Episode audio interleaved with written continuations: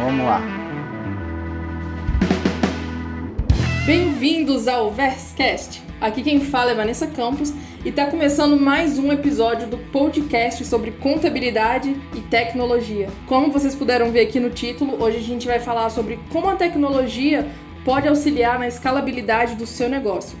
Antes de mais nada, eu quero dar boas-vindas ao Pedro e ao Tiago. E aí, meninos, tudo bem? Fala pessoal, estamos aqui de novo para mais um podcast para poder bater esse papo sobre tecnologia na junção com contabilidade, que forma que o nosso mercado de contabilidade está se transformando através da tecnologia. E hoje é um tema muito relevante aí que eu, que eu gosto bastante, que a gente vai falar sobre escalabilidade. Então espero que você fique até o final e deixe seus comentários aí no nosso podcast. Fala galera, tudo bem? Estamos aqui de volta. Vamos, vamos de novo aí para mais um episódio do Verscast. É, o Thiago já deu um spoiler aí. Vamos falar aí como é que a tecnologia contribui para esses modelos de negócios escaláveis. Legal, então vamos lá.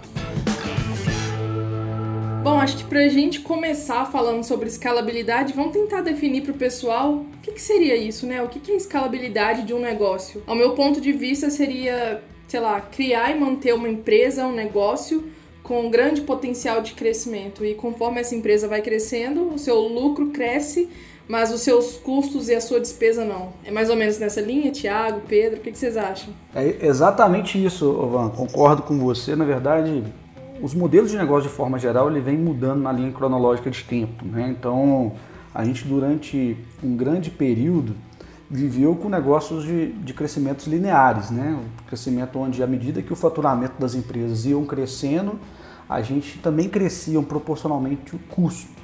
Né? Então a tecnologia ela, ela vem para poder fazer com que os negócios deixem de ser lineares e passem a ser exponenciais. Né? Então, ou seja, você tem o seu crescimento de receita, né? mas o custo ele não acompanha na linha do tempo. Então a gente vai nesse papo aqui, vai, vai, vai falar sobre alguns algumas empresas que trabalham dessa forma, de que forma que esses modelos de negócio eles vêm substituindo modelos tradicionais. Legal, isso aí. É, acho que vai ser interessante também a gente falar um pouco né, de como que a tecnologia vai contribuir e também desses negócios escaláveis que já nascem sob uma plataforma de tecnologia, né? Como que essa estrutura tecnológica também contribuiu para que esses novos modelos aí surgissem com o advento aí da nuvem, né? Que a gente tem recursos praticamente infinitos aí disponíveis hoje no mundo então acho que vai ser bem legal a gente explorar também um pouquinho dessa parte aí. Então trazendo para o contexto prático, Vanessa e Pedro, eu acho que eu, antes de entrar no, no modelo aí da, da, contabilidade propriamente dito, eu queria dar alguns exemplos de modelos de negócio que, que se tornaram escaláveis né, e mudaram a forma de fazer negócio nos seus nichos específicos, né, no seu setor específico. Antigamente a gente tinha aí a mobilidade né, atrelado ao, ao táxi, né, que foi substituído pelo Uber. Os táxis eles tinham cooperativas né, regionais, né, municipais, às vezes dentro de um município você tinha cooperativas distintas, e aquelas cooperativas distintas é que distribuíam os atendimentos através de um telefone. Né? Tipo, você tinha que ligar na cooperativa, solicitar um carro, e aquilo não era tão escalável, porque precisava de um, de um atendente, eu tinha um, um número limitado de veículos associados àquela cooperativa. Aí de repente chega alguém é, no modelo de mobilidade específico desenvolve um app onde conecta os usuários aos motoristas sem intermediários, fazendo com que aquilo se torne algo escalável. Né? Então eu estou buscando uma demanda é, infinita aqui de usuários querendo buscar um transporte e eu tenho motoristas também disponíveis pela, pela cidade, pelo, pela região específica ali de forma ilimitada, fazendo um, um processo de ligar processo peer-to-peer. -peer. E aí isso torna algo extremamente escalável. Né? Então isso nasceu no Vale do Silício nos Estados Unidos, esse modelo de negócio foi comprovado e depois isso foi transferindo para o mundo inteiro dentro do mesmo modelo. Então, posteriormente foi surgindo competidores, né, como o Lyft nos Estados Unidos, aqui no Brasil surgiu a 99, que depois foi adquirida pela própria Didi, que é uma é o, é o, é o Uber né, da, da, da Ásia, Uber da China. Então, é, são modelos que são replicáveis e que trazem para o consumidor uma, uma melhor prestação de serviço com preços mais acessíveis. Né? Esse é um modelo de escalabilidade. Antigamente também a gente tinha plataformas né, de, de para poder locar é, imóveis, tinha as imobiliárias, onde eu particularmente tinha um imóvel com interesse de eu tinha que procurar uma imobiliária regional e aquela imobiliária regional iria me vincular, me distribuir para quem estava buscando imóveis, num, num, de forma bem é, restrita ali naquela região específica, de forma limitada, dependendo da capacidade dos corretores de imóveis, surge uma plataforma também do Vale do Sinistro chamada Airbnb, onde você sobe através da tecnologia fotos né, do seu imóvel, conectando pessoas no mundo inteiro que têm a, a necessidade de locar um imóvel dali. Te gera uma visibilidade que até então era somente naquela região. Então, eu dei dois exemplos aqui de negócios extremamente escaláveis, né? Porque o Airbnb também começou no Vale do Silício, hoje está no mundo inteiro, você consegue alugar quartos ou, ou imóveis inteiros aí é, espalhados no mundo inteiro na mesma plataforma, através da tecnologia. Então transformou o mercado de mobilidade no mundo a Uber e a Airbnb vem transformando o mercado de real estate ou mercado imobiliário no mundo inteiro. Né? E isso vem acontecendo em outros mercados também. Então, enfim, então são modelos que a gente consegue clarear e tangibilizar um pouquinho modelos de tecnologia escaláveis, né? antes mesmo da gente entrar no tema propriamente dito atrelado à contabilidade. Bom, mas a escalabilidade ela sempre precisa estar associada à tecnologia. A gente consegue escalar um negócio sem, sem ser por meio da tecnologia ou de alguma outra forma, por exemplo, franquias. A VES está presente na maioria dos estados daqui do Brasil por meio da franquias. A gente pode considerar a VES Contabilidade como uma empresa escalável? Então, Vanessa, eu acho que é, você tocou num ponto aí de fundamental importância. Né? O processo de escala ou de replica, replicação de modelo, ele inicia até antes um pouco da tecnologia. Ele inicia no modelo de franchise. Né? Você deu um exemplo clássico aí. E, e no final a gente vai dar um, passar um filme aqui na, nas dicas culturais aqui que vocês vão ter uma noção muito muito legal aqui de como que funciona esse modelo de, de franquia, que é replicável para qualquer outro nicho de negócio e que a VES utiliza dentro do seu modelo de negócio. Franquia nada mais é que transferência de know-how e escalabilidade de pontos de venda. Né? Então, ou seja, a VES hoje ela tem a sua sede em Belo Horizonte, né, em Minas Gerais, só que a gente tem 80 unidades, um pouco mais de 80 unidades espalhadas por todo o Brasil fazendo, transformando os consultores de negócios lá na ponta para poder trazer a melhor experiência possível para o empreendedor. Então você consegue transferir no know-how, não necessariamente através da tecnologia, porque o franchise ele existe há muitos anos, no Brasil aí um pouco mais de 50 anos, se eu não me engano, né? a lei de franchise que entrou no Brasil aí. Então, ou seja, o processo de, de, de escalabilidade, ele inicia um pouco antes da tecnologia. Só que com o advento tecnológico, isso vem facilitando é, o, o, processo de forma geral. Então, ou seja, vem, vem fazendo com que a escalabilidade se torne algo ainda mais fluida, digamos assim. Então, ou seja, negócios eles são escaláveis através de franquia e através de tecnologia também. Eu achei muito interessante essa pergunta, Vanessa, e fiquei pensando aqui. A primeira coisa que veio na minha cabeça é: é possível escalar um negócio em tecnologia? Não, a minha opinião é essa, né? Ainda mais hoje no, no, no mundo da forma que ele está, né? É, quase sempre a gente está falando de TI em algum momento ali dessa, desse, desse negócio, né, digamos assim. E como é que você reúne, né? Porque para falar de escala a gente tem que pensar também numa, num número, né? A partir de que momento que você está escalado, né? Que você pode ser considerado um negócio que é escalável, né? Isso vai impactar muito na, é, na forma de trabalho. E se você tem uma forma de trabalho mais artesanal, que não utiliza tecnologia nos processos, que não tem é, uma interface digital com os clientes e, e esse formato né, de utilizar a tecnologia a seu favor, eu acho que muito dificilmente você conseguirá ser escalável, né? Porque quando a gente fala de escala, eu vejo que a gente tem que pensar muito em replicar. Né? E como que a gente replica um modelo de negócio de forma escalável sem ter um processo digital, né? É muito difícil. Então, se for pensar, você teria que ter muitas pessoas, né? Porque quando a gente escala, a gente tem volume de processos acontecendo ao mesmo tempo, né? A gente tem volume de trabalho que tem que ser feito. Lógico que pode, pode pensar que é possível, que você vai ter muita gente fazendo as coisas, mas se você, não tiver algum apoio da tecnologia, acho muito difícil. Legal. Eu salvei aqui três pontos que eu consideraria importantes para comparar uma empresa escalável e ver o que, que, vocês que, que vocês acham sobre isso um sistema de armazenamento em nuvem, uma, uma equipe que possa trabalhar em home office e um planejamento estratégico. Esses três pontos estão alinhados com uma empresa escalável? Vamos lá, Vanessa. A gente falou três coisas aí bem diferentes, né? Planejamento estratégico, eu acho que qualquer negócio precisa, né?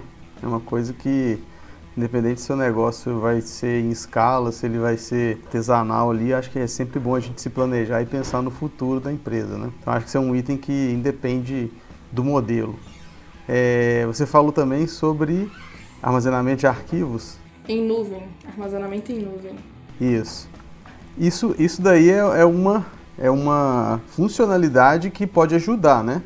Na escala de determinado negócio. Então, se o seu negócio é, você tem alguma necessidade de armazenar documentos em nuvem, possivelmente vai ser uma funcionalidade que vai te ajudar muito, né? E o outro ponto que você tocou aí é, foi, foi qual mesmo? Repete para mim, na hora eu parei nos três, você me, você me embaralhou aqui, foi muito diversificado aí seu... Três áreas, nada a ver, né? Home office. Home office, ah... O home office também eu acho que ele, ele ajuda bastante, né? Principalmente porque te facilita aí na locação de pessoas, né? Você não fica limitado a uma determinada localidade, você consegue trazer pessoas de outros lugares do mundo para trabalhar, né? Então você pode até escalar em outros países, né? Tem muitas empresas aí no mundo aí que é, contratam pessoas da Índia, né? Desenvolvedores da, da de outros países para poder escalar né, a operação, tanto de atendimento quanto de desenvolvimento de software. O exemplo desse aí, Pedro, que eu acho que de escala de, de, mão de obra é interessante, né? Que até mesmo o Facebook, agora há pouco, ele lançou uma nova feature, né? Que é o Facebook Store. E, e na verdade, hoje, a forma de monetizar do Facebook está atrelado ao Ads, né? De, de, impulsionamento de mídia. E aí ele tem que tomar muito cuidado né, do, do que está sendo impulsionado. Então ele, ele começa a contratar mão de obra brasileira né, no mercado local para poder é, fazer algum serviço de freela, né? Tipo, é, você se aplica à plataforma de, de freela deles e, e você consegue reportar para eles se aqueles ads especificamente estão re, relacionados com, com o produto, se o produto tem qualidade ou não, ou seja, é, de fato, para poder ter, ser um produto escalável, que no caso estou dando exemplo aqui do Facebook, que é uma plataforma que funciona no mundo inteiro, com exceção da, da China, né, que a China tem, tem as suas próprias redes sociais, por exemplo, o WeChat, lá o Facebook não existe. Acontece que, que você precisa de mão de obra atrelada na, regional, porque na verdade, apesar dos produtos eles serem produtos replicáveis para ecossistemas diferentes, né, países diferentes, culturas diferentes, você precisa de mão de obra local para poder entender do, do modus operandi. Né? Então isso é de fundamental importância. E, e eu vejo, né, dentro desse contexto também, os três pilares que a, que a Vanessa colocou, acho que são as premissas básicas de uma modelagem de um negócio. Né? Então você tem que pensar assim, cara, se eu tiver que ter armazenamento da base de dados de forma local, né, às vezes eu inviabilizo o meu modelo de negócio, né, eu inviabilizo o negócio. Então, ou seja, o, a, o, os dados na nuvem ele possibilita ser acessado de qualquer lugar do mundo 24 horas por dia em tempo real. Isso facilita o negócio se tornar algo escalável. Mão de obra eu acabei de falar. E aí, dentro de um planejamento estratégico, você tem que entender muito que o negócio para ser escalável ele tem que ter similaridades, assimetrias. Então você tem que entender que se ele tiver muito cis, né, muitas particularidades, a probabilidade daquilo se tornar escalável diminui bastante. Então, é, negócios que se tornam escaláveis são negócios de um nicho específico. Né? A gente vai entrar nesse tema aqui relacionado à contabilidade, né? de como escalar contabilidade, como fazer do negócio da contabilidade algo escalável. Mas é interessante você tentar ir filtrando as particularidades, porque mesmo filtrando, o desafio de desenvolver algo que seja replicável, por exemplo, para 27 estados no Brasil, né, mais de 5 mil municípios que a gente tem no território nacional, se você não tiver filtros, né, à medida que o, o modelo de negócio vai crescendo, é difícil de mapear as variáveis. Né? Então você tem que diminuir variáveis para poder conseguir desenvolver tecnologia que venha atender a demanda do tempo específico e com a qualidade que o cliente precisa, né? Porque hoje o processo competitivo é cada vez mais forte e se você não tiver diferencial e atender o cliente da melhor forma possível, seu modelo de negócio também ele não, ele não tende a, a, a ser positivo no médio prazo, digamos assim. É, ao meu ponto de vista, assim, né, eu acredito que nenhuma empresa existe senão pelo único objetivo em comum que é crescer. Mas toda empresa precisa trabalhar em prol de, de ser escalável, no caso da visão de um empreendedor assim. Isso seria uma atitude padrão das empresas ou não é necessário para eu considerar que a minha empresa é uma boa empresa que me dá que me dá lucro, enfim? Vanessa, acho que essa pergunta é uma pergunta brilhante, porque na verdade todo negócio que não está crescendo ele está morrendo lentamente. Essa é a, é a máxima específica. Mas todo negócio nasce para ser escalável? Não, não necessariamente. Eu, eu, eu, brinco que, na verdade, esse modelo escalável ele vem, ele vem sendo construído através das famosas startups, né? modelo startup de, de alto crescimento. Né? Então, o que é uma startup? Na verdade, é um, é um, modelo de negócio que vai ser comprovado, que vai resolver um problema específico. Então, existe um problema na sociedade ou no nicho de negócio específico, que ele vai resolver um problema e o objetivo é que aquele problema que ele resolva seja replicado para um modelo de crescimento de forma acelerada. Né? Então, modelo de crescimento escalável funciona dessa, dessa forma. E as startups, né, analisando os dados das startups, a gente sabe que essas startups, a maioria delas ficam pelo caminho. Né? Quando a gente fala de Uber, Airbnb, a gente sabe que, que surgiram milhares de empresas, talvez tentando é, executar o mesmo plano de negócio e não conseguiram desenvolver isso no, no, decorrer do processo, elas ficaram pelo caminho. Então, o modelo de crescimento escalável, né, de, de, de alto crescimento, de rápido crescimento, é um modelo que eu brinco que é o atleta de alta performance. Né? Eu estou falando aqueles competidores lá de Olimpíadas, aqueles atletas que poucos atletas vão conseguir participar de uma Olimpíada na vida. Então, poucas startups, poucos modelos de negócio, eles vão conseguir é, fazer um processo de saída que vão gerar de fato um impacto social né, na sociedade de forma relevante. Então, é, respondendo a sua pergunta, qualquer negócio ele nasce para poder crescer e dar lucro. Esse crescimento ele precisa ser é, escalável e exponencial? Não necessariamente. Isso tem que estar bem pré-estabelecido dentro de um planejamento estratégico da empresa. Né? Você tem que ter clareza no que você quer, porque, porque um negócio escalável, na maioria das vezes, ele precisa de um, de um prévio investimento. A empresa ela precisa desenvolver tecnologia robusta de forma prévia para poder absorver determinados crescimentos na linha cronológica de tempo. E talvez um negócio de crescimento linear, que também é um bom negócio, né? não necessariamente um negócio que cresce exponencialmente de forma escalável, é o único negócio que é positivo é, no, no, no, Brasil de forma geral. Na maioria das vezes os negócios não são escaláveis. Né? A gente está falando agora de um modelo de negócio, surge esse modelo escalável que ele vem quebrando modelos tradicionais. Né? Então a tecnologia veio para poder transformar o mercado imobiliário. Então várias imobiliárias espalhadas aí no Brasil foram afetadas com, esse, com essa modalidade. Não só imobiliárias, mas também os hotéis né? É, afetou. Não, você, você tinha é, a questão do transporte, né? que você tinha as cooperativas de táxi que foram afetadas de forma direta. Né? Então, ou seja, você tem hoje as plataformas de assinatura digital, assinaturas de contrato, como DocSign, que é uma empresa americana e mundial, mas tem outras, né? a gente utiliza na vez que é a Contractor, elas vêm para poder quebrar a sistemática talvez de cartórios, né? que, que são, são empresas centenárias, né? atreladas ao governo, né? de forma burocrática, o papel. Então, antigamente você tinha um processo de trânsito de documento de forma infinita ali. Hoje a gente consegue assinar documento de forma remota sem imprimir um papel.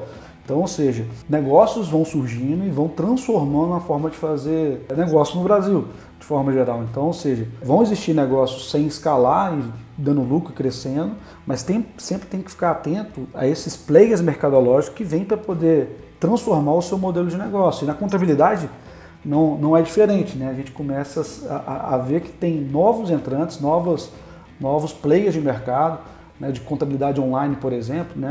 Hoje no mercado você tem vários, é, várias empresas hoje que são investidas né, por fundos de investimentos internacionais que hoje vieram para o modelo de contabilidade com o objetivo de escalar isso. Né? A gente, por exemplo, tem a Contabilizei, Conub, Agilize, entre outras aí. Né? Hoje como pioneira e, a, e o maior player, tem a Contabilizei, há pouco tempo soltou informações aí para o mercado, tem 30 mil empresas cadastradas. Né? Talvez há 5, 10 anos atrás, a gente não imaginava que um escritório de contabilidade poderia prestar serviço para 30 mil empresas. Né? Isso aí é, é algo inédito. Né? E eles estão comprovando com fatos e dados que a escalabilidade ela está chegando para qualquer tipo de nicho mercadológico, qualquer, qualquer tipo de negócio. Tiago, muito bom isso aí, tudo que você falou, achei muito interessante. É legal a gente observar também que a gente tem vários modelos para a gente trazer uma, um exemplo aqui bem simples de a comparação assim para entender né, como que a tecnologia contribui. É só a gente pegar o caso da Netflix que eu acho muito legal, que é, pensa no modelo, que a gente tem um modelo anterior, que é a locadora, né? Como é que você escala com a pessoa levando uma fita para casa, né?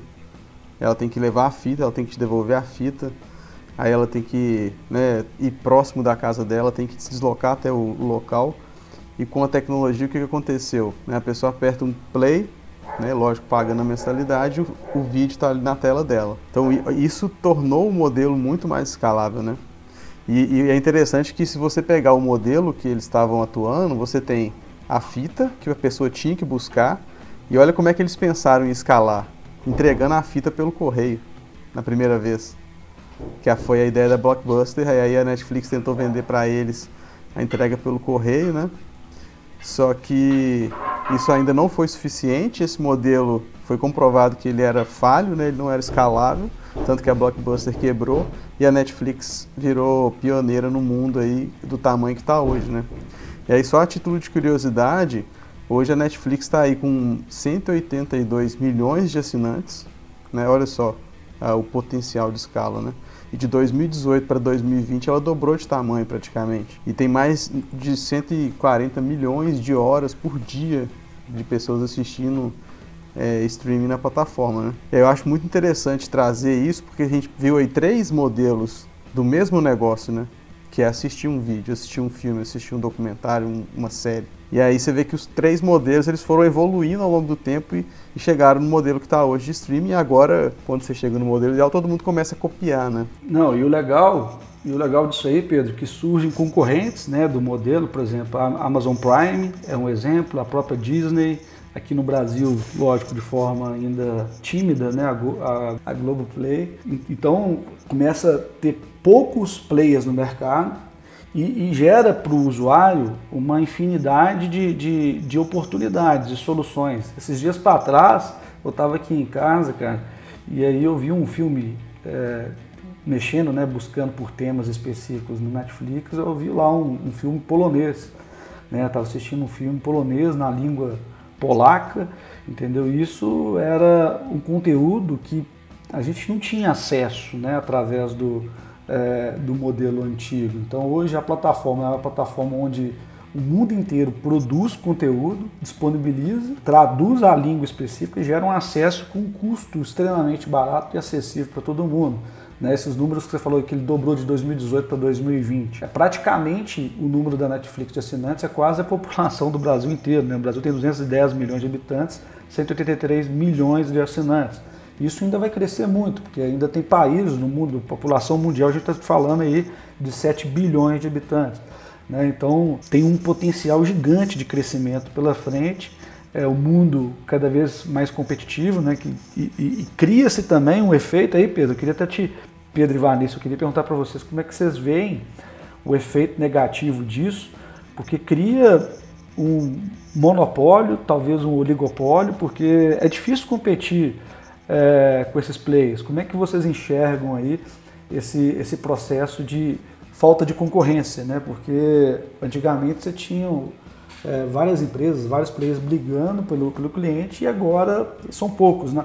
E eu não estendo somente para o pro processo da Netflix, eu estendo também para o modelo, modelos, as quatro maiores, né? Como o Google tem um monopólio da informação, estou falando do Facebook que tem monopólio de talvez de, de redes sociais, eu estou falando de da, da Microsoft, né, que tem um, tem um share gigante, eu estou falando da Amazon no aspecto de é, e-commerce. Né? Então eu estou criando é, grandes empresas que criam é, uma concentração, obviamente, de, de, de, clientes e que a falta de concorrência proporciona talvez um, uma falta de competitividade. Como que vocês enxergam isso?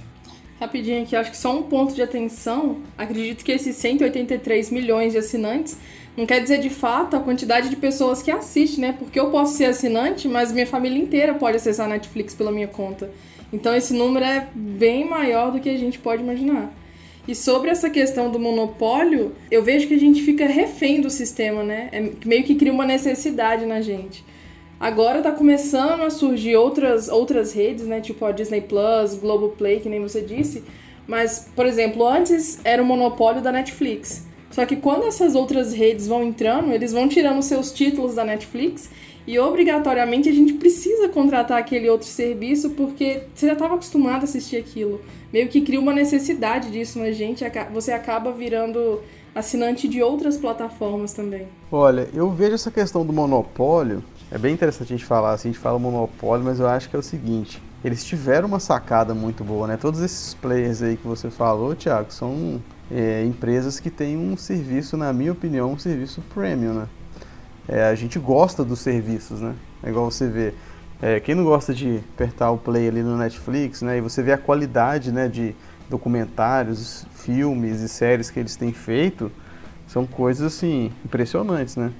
E, é, e eu acho que é muito legal. Eu nem vejo assim tanto como um, apesar de parecer ser um monopólio, eu acho que é uma coisa mais assim de da gente ter gosto pela, pela empresa, né?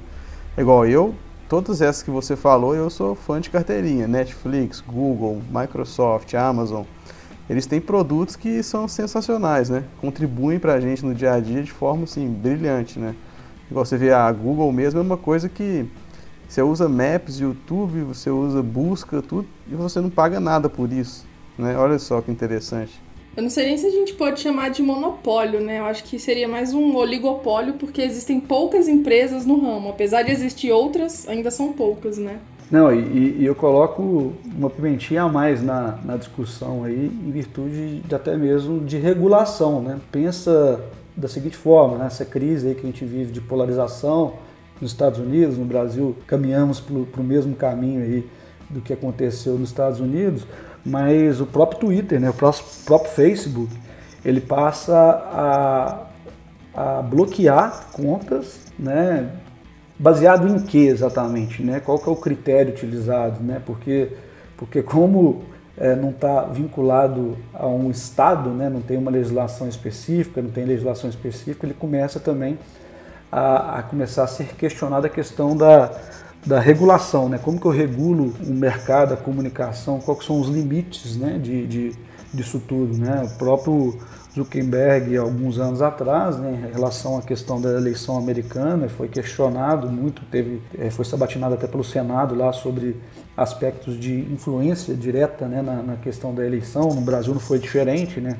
Teve um presidente eleito através de, de redes sociais e aí entra num outro processo também crítico e, e, a gente tem que entender aonde isso vai parar, né? De que forma que, o, que vamos regular isso sem passar do limite, né? Porque uma da mesma forma que são produtos, como diria o Pedro, afrodisíacos aí, que a gente ama, é apaixonado com eles, eles também têm, têm muito poder atrelado e, e se esse poder atrelado é utilizado de forma negativa, na sociedade tem um, um poder destrutivo muito grande. É, Tiago, com certeza nós temos que pensar na regulação, né? Mesmo porque eu acho que essas empresas acaba que uma acaba impactando no, na venda da outra, né? Digamos assim, no consumo da outra. Por exemplo, você assiste hoje uma, um documentário no Netflix, algo que a gente nunca tinha pensado, né? E aí você imediatamente já sai pesquisando no, no Google sobre aquilo, né? Então você assiste lá o Gambito da Rainha que está falando sobre xadrez. Aí é, o xadrez começa a virar trending topics no Google, consequentemente começa a vender mais xadrez na Amazon. Então você vê que é interessante como que a Netflix ela está impactando muito a vida das pessoas de fato, né? É, você dá o play, ela começa a sugerir coisas, você já começa a assistir ali, você não consegue parar. E aí na hora que você assiste, você vê um tema, a forma que eles estão construindo, eu acho, ali os documentários, as séries, os filmes, é muito interessante, que estão trazendo temas muito é, incomuns, digamos assim, né? Da, da, forma que eles trazem e, e, às vezes até assuntos que são muito legais a gente debater no dia a dia, a gente acaba não, não conversando muito, e você assiste o documentário você adquire aquele conhecimento, aí consequentemente se você vai pesquisar, você vai mudar sua forma de viver, você vai mudar seu posicionamento diante das pessoas. É bem legal, assim, e começa a impactar nesses outros players, né? Vai comprar um negócio na Amazon, vai pesquisar um negócio no Google, vai fazer várias coisas aí.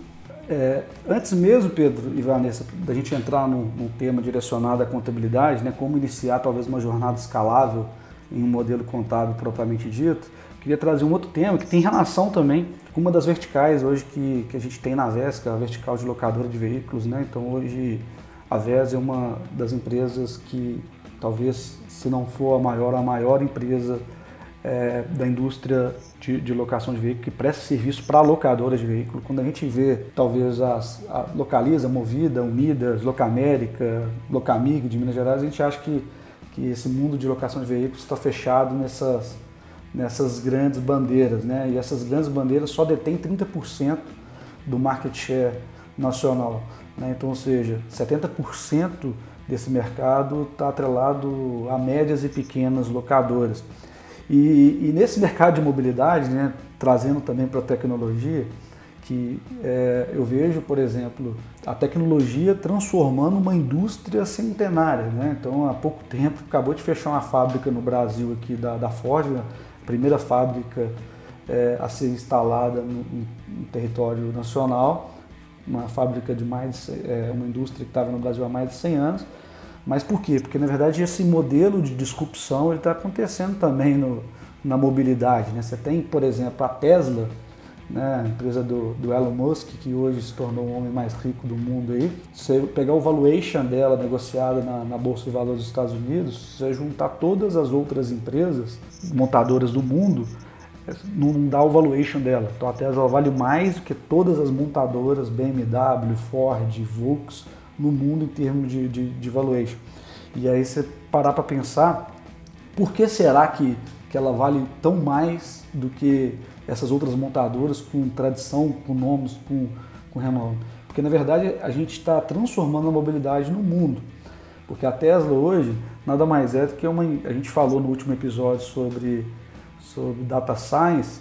Ela, quando ela coloca o carro no, no para poder rodar, ela está captando informações, dados, para poder desenvolver talvez um carro autônomo daqui a 2, 3, 5, 10 anos, sei lá quando isso for, for acontecer. Então, ou seja, ela não é uma empresa no modelo de, de é, manufatura né, industrial, ela é uma empresa de tecnologia, de informação. Então, quando algum outro player de mercado pensar entrar no processo de carro autônomo, a Tesla tem talvez 3, 4, 5, 10 anos de dados e informações que os motoristas é, viraram ou afastaram para poder para poder utilizar a favor dos carros autônomos. Então, ou seja, ela está construindo um novo, um novo modelo de negócio, quebrando um processo industrial, digamos assim, né? se podemos falar de quebrar, mas transformando através da tecnologia. Então, até mesmo é, um ativo totalmente tangível, né, que são os veículos, ele está tá sendo transformado através do modelo de tecnológico. Como que você vê, você Pedro, que, que é da área de tecnologia, como é que você enxerga isso, essa transformação, e também você que já vem, que vem dessa, desse mundo da mobilidade de forma geral? Olha, a Tesla é uma empresa que eu acho brilhante, assim, a, ela como um todo, né? E a gente, ela é muito famosa pelos carros elétricos, mas ela tem assim uma infinidade de coisas que, que eles trabalham, né? Eles têm uma, uma parte aí de baterias, né? De energia solar. É, aí é, o próprio grupo lá que o Elon Musk tem de empresas, né? Ele, ele é um cara muito inovador, na minha opinião, acho muito legal. E tudo que ele tem feito aí está mostrando para a gente a utilização da tecnologia de forma bem massiva, né? Ele tem, por exemplo, um empreendimento lá nos Estados Unidos que vai. É, ele criou um novo tipo de transporte lá que é através de cápsula dentro de túneis que, que são ah, é, no vácuo, né? É, você chega praticamente na velocidade do avião dentro de um túnel. Eles já estão ligando lá é, Los Angeles a uma outra cidade, não sei se São Francisco, que você trafega nessa cápsula a quase mil quilômetros por hora. É um negócio muito interessante, chama Virgin Hyperloop. É, é uma empresa do grupo dele. Então você vê, ele atua nisso, tem a SpaceX, tem é, os carros autônomos aí que você falou que eu acho muito interessante. O, o, o Tesla, ele assim, ele é um, um, carro que utiliza praticamente quase todas as áreas da tecnologia. Você vai falar ali de, de sensores, né, para todos os lados ali. Você vai falar de software que tem que processar isso tudo ali e tem que tomar decisões em tempo real, né? Então é muito interessante, né? E você vê quando que você ia pensar que você é, teria que atualizar o software do seu carro. Olha só, a Tesla trouxe isso, é um negócio muito louco, né? Não, enquanto, enquanto Pedro, muito, muito dos carros atualmente, a gente quase sofre muito lá para poder parear o Bluetooth, né? A gente está sofrendo para parear o Bluetooth, a Tesla já está já tá trabalhando aí pra, com carro autônomo, né? É, é, é, é impressionante. A gente vai ter que pensar isso. Eu tenho que atualizar o software do meu carro agora, né? Para ele andar para ele saber fazer as coisas, tomar as decisões certas, né? É muito legal. E eu estava reparando aqui, vocês dois trouxeram grandes exemplos de empresas que utilizaram a inteligência de dados para trabalhar essa escalabilidade, né? Então tem a Netflix de um lado que usa a ciência de dados ali para entregar conteúdo para os assinantes, para as pessoas que assistem, com isso conseguir mais acessos na plataforma, e a Tesla do outro lado criando produtos de acordo com o que as pessoas querem, né? Com os mais de 10 anos de dados que eles escolheram lá.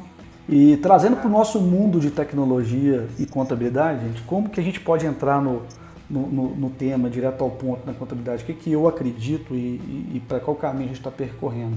As contabilidades, de forma geral, ela, ela tinha muita a necessidade de, de, manusear papéis, né? Você tinha as notas fiscais físicas, né? Que dificultava eu, eu ter a minha atividade comercial, o meu negócio longe do meu contador, do meu escritório de contabilidade. Então, através da nota digital aí, a nota fiscal eletrônica, isso vem acabando. Então, ou seja, hoje a VESP particularmente, ela não transita é, transita praticamente zero papel dentro da, da, da forma de, de gerir a empresa de forma geral. Então, a gente processa empresas do São Luís do Maranhão, de de Belém do Pará ao sul do Brasil, Rio Grande do Sul, entre outras cidades. Ou seja, a gente consegue finalizar a contabilidade, processar a contabilidade através de informações e dados. Né? Então isso mudou um pouco a sistemática é, dos escritórios gerais. Então antigamente os escritórios eles precisavam ser generalistas, né? então ou seja, eu estava no interior de Minas Gerais, no município, por exemplo, de Divinópolis,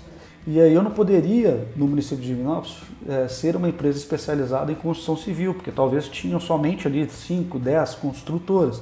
Então eu tinha que atender empresas de atividade distinta, senão eu não teria mais do que 10 clientes na minha base de clientes. Então acaba que eu não me tornava um especialista. Só que quando eu atendo uma construtora, atendo é, um comércio varejista de roupa, por exemplo, você tem dois mundos totalmente diferentes. E você tem dados e informações diferentes. Então, para poder você escalar um, um, modelo de negócio atendendo os dois nichos de mercado, tem muitas variáveis, então vai ter muita dificuldade. Então, é, qual que, o que, que eu acredito que é uma forte tendência e como você caminha no caminho da escalabilidade no mercado contábil, definindo o ramo e o nicho de atividade que você quer atuar. Por exemplo, um dos nichos que atuamos é o da, da locação de veículos, né? são as locadoras de veículos. Então a gente entende que tem variáveis, mas eu tenho uma limitação de variáveis. E quando eu tenho essa limitação de variáveis, eu começo a entender e criar processos e fluxos processuais no primeiro momento para poder atender a demanda daquele nicho específico. Depois, aqueles fluxos processuais eles são transformados e, a gente utiliza da tecnologia para poder minimizar e facilitar o efeito de processamento. Então, eu consigo pegar processos que têm suas limitações utilizando a tecnologia para poder facilitar. Assim, fazendo um processo que se torne um processo minimamente escalável. Né? A escalabilidade na contabilidade ela já existe na sua plenitude? Não, porque a gente está vivendo um processo de transformação. A gente está num ponto de inflexão. Então, a cada dia que passa, o processo de construção de uma empresa, por exemplo, em Minas Gerais, ele era totalmente burocrático. Hoje você consegue abrir empresa em Minas Gerais aí com 3, 4 dias, em São Paulo com 3, 4 dias, demoravam dias para poder abrir empresa. Mas por quê? Porque a empresa agora é totalmente, você abre a empresa totalmente online, né? sem imprimir um documento físico, assinando através de um token. Então, à medida que a tecnologia vai desenvolvendo e, o, e, o, e a burocracia, né, o, o governo vai desenvolvendo tecnologicamente, a cada dia essa escalabilidade ela se torna mais viável. Né? Então, ou seja, a gente está numa corrida né, de, de, de, de, escalabilidade e já tem players, como eu citei aí, as contabilidades online aí, que já está comprovando que é viável e é possível escalar o serviço contábil através de nichos, né? Essas contabilidades online, você fala assim, ah, mas a contabilidade online atende todo mundo. Eu falo, não, atende todo mundo. Mas é, o nicho dela não necessariamente é uma vertical. Ela atende pequenos contratos, pequenas empresas, né, com faturamento mínimo, com poucos funcionários. É, é uma forma também de verticalizar e tentar escalar nesse, nesse processo também. É interessante, Thiago, a gente pensar na contabilidade, né, e você falando principalmente na vertical de locadoras. Falando especificamente da contabilidade, eu vejo um grande desafio que a gente tem é que todo processo que a gente vai trabalhar, né, isso não é só na contabilidade, o processo sempre tem uma entrada, um processamento e uma saída, né? Na contabilidade, é, eu vejo que a gente tem uma, uma dificuldade muito grande nessa entrada de informação e nessa saída né, que a gente tem que comunicar com os órgãos aí do governo. Então, isso tudo é, é, é uma coisa que advém aí do Brasil. Né? A gente, por exemplo, vai trabalhar com entrada de dados. Você fala de prefeituras, a gente tem mais de 5 mil municípios. Cada uma emite nota de uma forma, né? então isso é um desafio enorme para a gente adquirir essas informações de forma assertiva e confiável. E aí, na entrega, a gente tem no governo várias formas de fazer as entregas, né? Você tem sites é, distintos, pessoas responsáveis distintas, não é um governo unificado, digamos assim, né? Apesar de que agora tem um movimento muito forte aí do GovBR, né, de ser um dos 50 melhores países em termos de tecnologia, eu acho que vai conseguir, né? A evolução está muito interessante. Todo dia, agora eu estou lendo aqui, vejo as notícias, sai uma coisa nova que o ponto .gov está fazendo, né?